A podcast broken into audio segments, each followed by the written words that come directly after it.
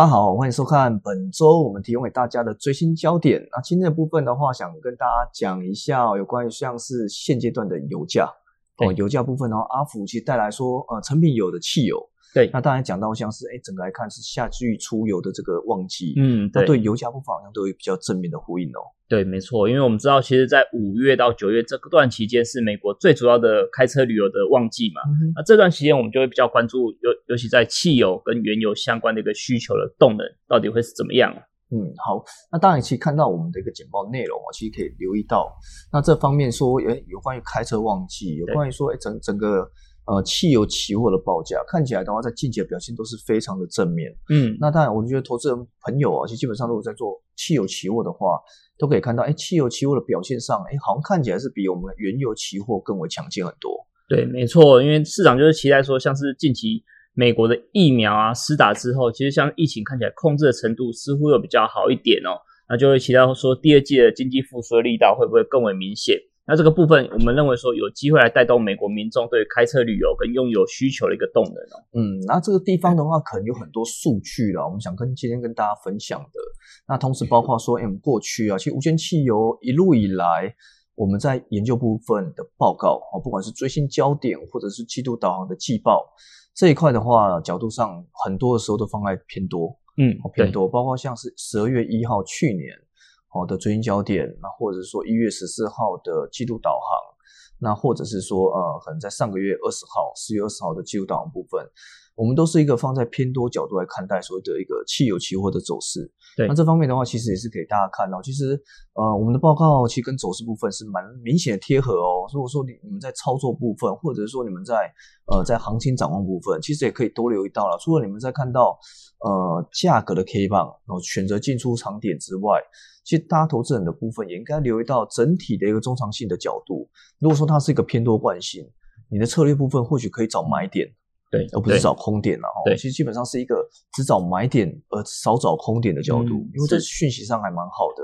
那待会部分的话，我们会补充一下，说，哎，哪些角度部分哦，其实对。油价对对汽油这块哦，其实比较正面的动作。那如果看到像这一次哦，其实阿伟带来三个重点，想跟大家讲到，就说像是步入开车旺季，或或者是说汽油供应这块，那还有包括库存跟市况展望。那如果以所谓的开车旺季这块的说法呢？那这边就是跟大家点名一下时间点啊，就是在五月底的时候，美国将士阵亡纪念日，就是开启了所谓的开车浪潮嘛。那一直到九月初的一个劳动节。那这段期间，我们就是把它定位为美国传统的一个汽油的一个消费的高峰潮啊。对。那我们可以看到，其实以炼油厂来说，美国大概有超过五成是会拿来做生产汽油。那这个部分也是代表说，汽油啊，其实是原油最主要的一个需求的一个层面啊。那其次的就是三层的六分油的部分。所以，我们认为说，夏季的这个部分啊，我们就会比较关注说，到底美国民众在驾车动能啊这个部分将会比较明显牵动整个汽油需求。跟炼油厂的一个动能，甚至在库存的变化，啊认为说整体夏天来说，油是最主要的一个焦点。嗯，那我看到像疫情这块呢，其实我觉得是比较降温啊，而且是在美国施打里面的话，其实是越来越高了。其实就有快要将近有一半的美国人已经开始施打了。那如果看到像是拜登部分的话，其实认为说，呃，最新目标了就是国庆日之前，基本上七十 percent 的成年人要接种一剂啊，至少一剂的一个呃 COVID 1 9疫苗。那完全接种部分的目标可能会达到将近一点六亿人哦，这个水准，我觉得其实这地方也是非常非常非常好的一个讯息。那这块的话，其实我们讲到疫情控制后来居上，那基本上就是美国过去是很严重的。对对对。那现阶段部分的话，因为疫苗开打嘛，所以整体部分的一个呃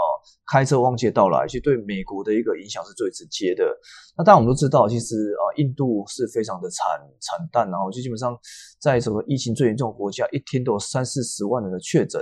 那很难想象，一天有将近一个基隆市哦，甚至超过的这个人口对做确诊。然后就台湾而立的话，其实这个地方也是市场上我很担心的，所以说在这印度这块会不会很大幅度的爆发？对，那其实印度来说是亚洲区算是除了中国以外第二大的原油进口国，那也是需求国啊。所以这个部分也是为什么前一段时间其实油价有稍微走缓的一个迹象啊。那不过我们认为说，其实，在五月份过后啊，投资人应该要重视的是在美国这一块啊，因为美国还是全球最主要的一个原油需求大国。所以，如果美国疫情有所改善的情况之下，其实我们认为说，后续啊，对原油需求跟汽油需求这一块，其实反而可以弥补像印度的这一块利空的一个讯息啊，那反而可以支撑油价跟汽油一个价格的一个表现。嗯，那印度部分的话，其实市打率也才九点二 percent 啊，真的非常低了，对，非常低。那当然最高一点还是以色列。哦，超过六成的水准。对，好，那如果看到像是驾车呢这块，其实应该是说期待的一个角度是好转的。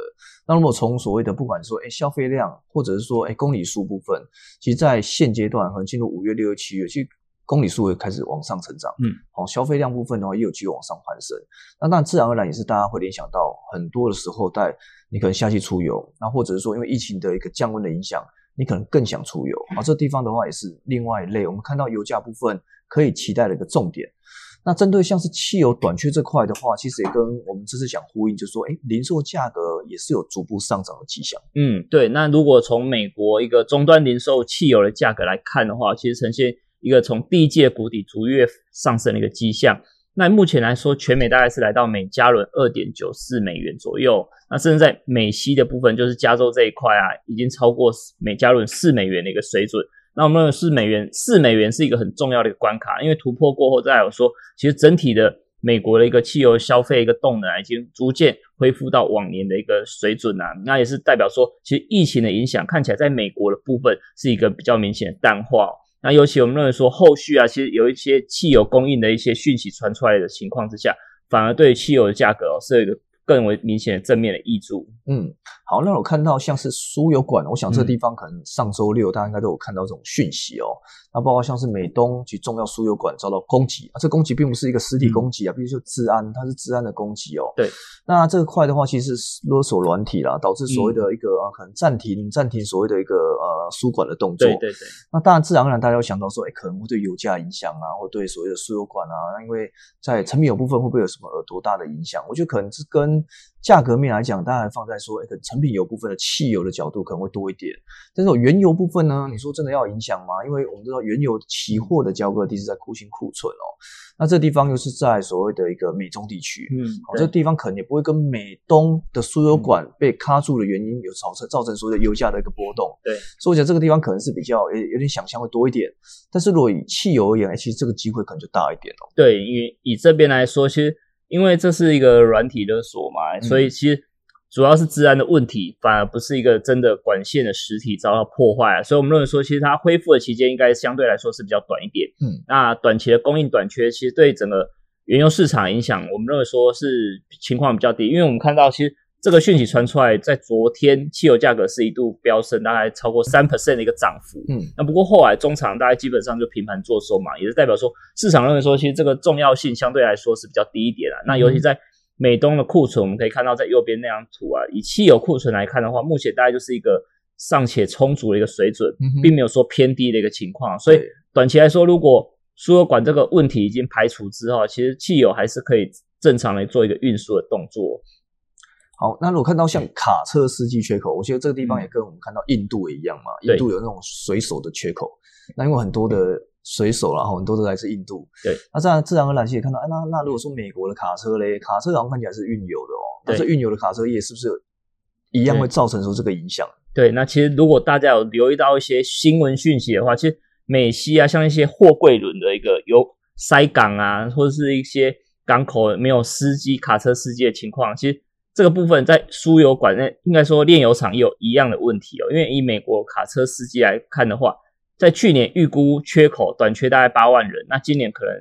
将会进一步的上升哦。那主要反映到一些疫情的影响，导致一些卡车司机没办法上班，那甚至有一些卡车司机一个年龄过老的一个情况。如果以目前来说，统计来说，大概有超过五十七 percent 是超过四十五岁的一个年年纪。那相对来说，可能会有一些年龄层的一个断层啊，所以如果缺口扩增的话，也代表说输油罐车啊，其实这个部分可能就是没办法把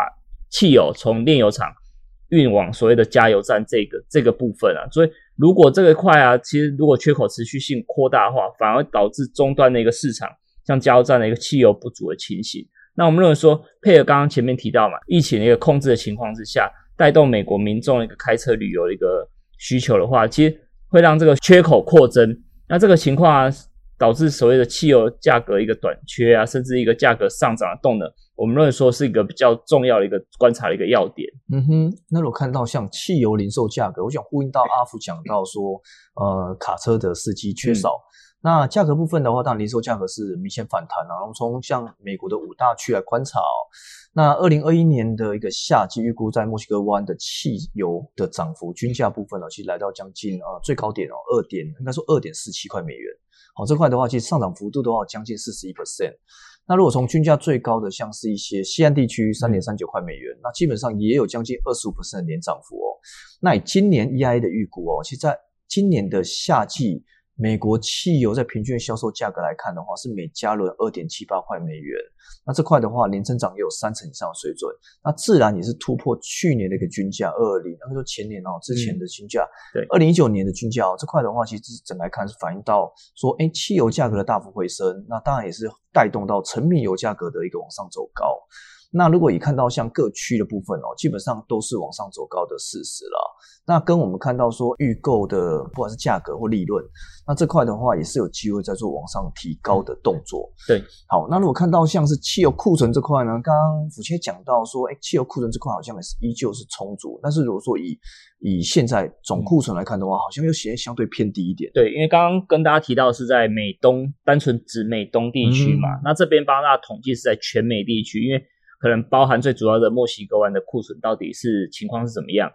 因为以目前来说啊，以全美来说，在左边那张图，蓝色的部分是汽油的库存，是夏季是重点的观察指标。那以目前来说，大概就是五年平均值以下。那虽然说比先前第一季还要好一点，第一季原本是五年区间下缘，已经跌破了嘛。那现在是稍微缓步的回温，那也是反映到美国炼油厂的一个产能有所上升的情况啊。那不过我们认为说，其实从过往的轨迹来说的话，其实五到九月份这段期间，汽油库存基本上都是呈现往下走的一个趋势啊。所以，我们认为说，以目前来说，库存是在五年平均值以下的话，那后续持续往下，库存往下走的话，基本上也代表说，其实库存有机会再一次跌破五年区间的一个下缘。那这个部分来说，就是只要库存够低，那基本上汽油价格往上表现的空间就更可以期待了。嗯，所以我们看起来这边写到汽油的库存依旧偏低。对，